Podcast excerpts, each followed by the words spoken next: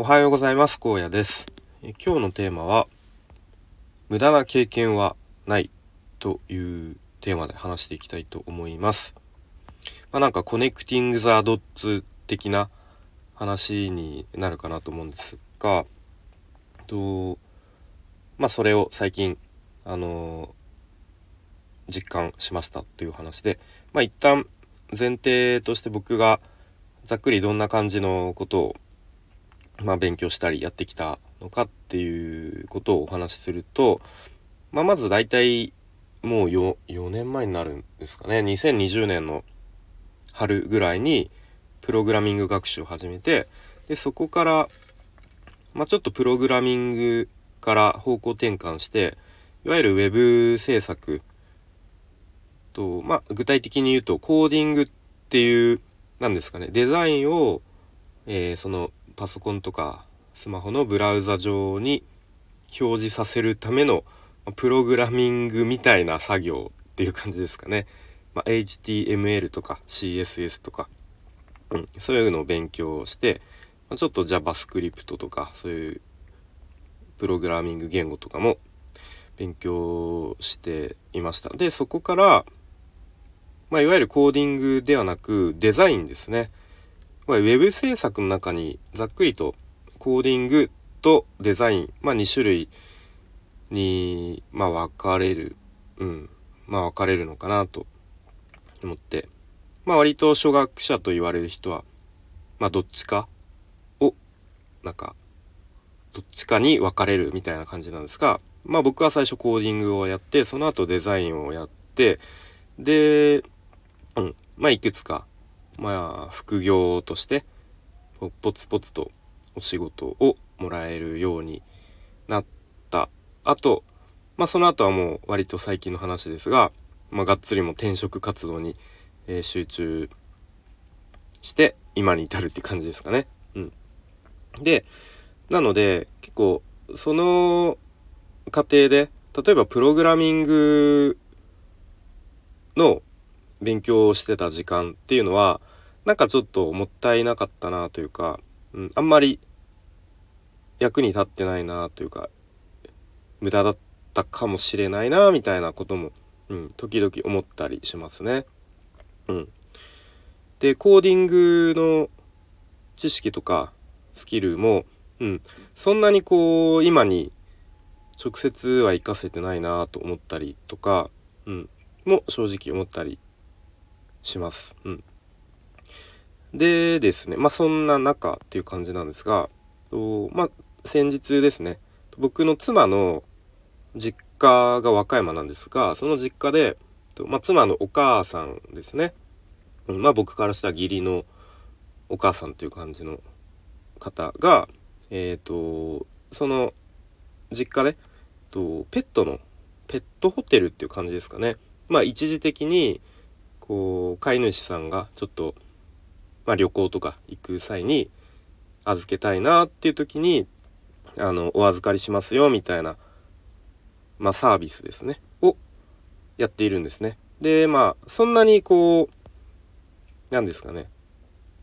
がガツガツやっているっていうわけじゃなくてまあ時々、まあ、その知り合いの方とかが、えー、から連絡もらったらあいいですよみたいな感じでやっているっていう、まあ、そういうペットホテルっていう感じのことをやっていてでそれの、まあ、ホームページですねを、まあ、ちょっとだいぶもうずっと古いのを使ってきたから新しくしたいっていうことで、うん、でまあ僕がそういうちょっとウェブ制作とかを勉強してるっていうのを多分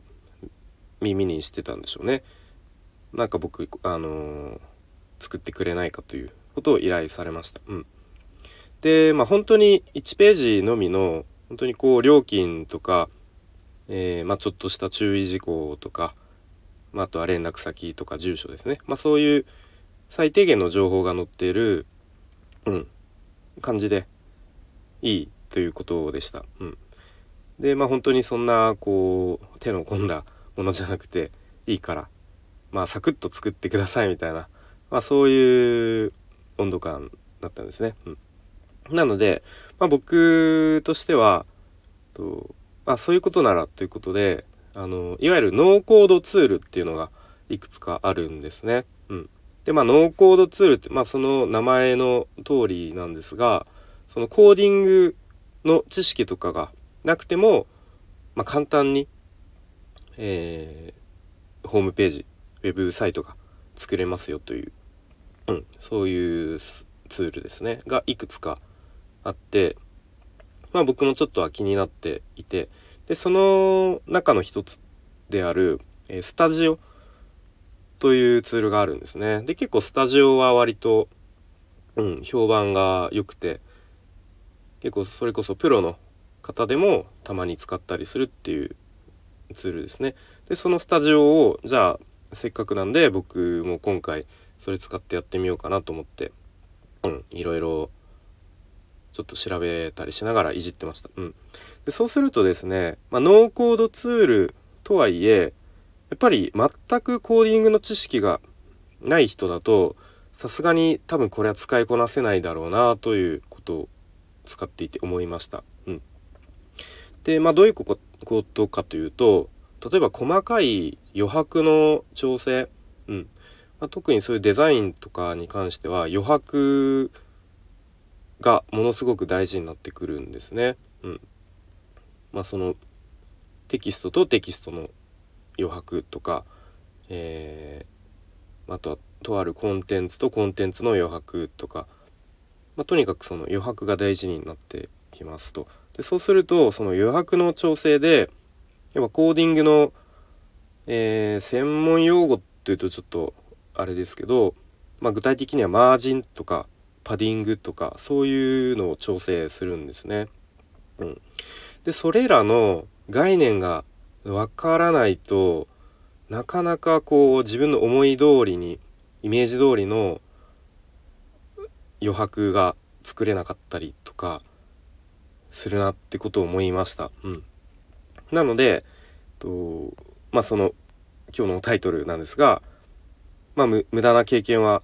ないなと。ここで僕のコーディングの知識とかがあああるおかげでそのスタジオも割と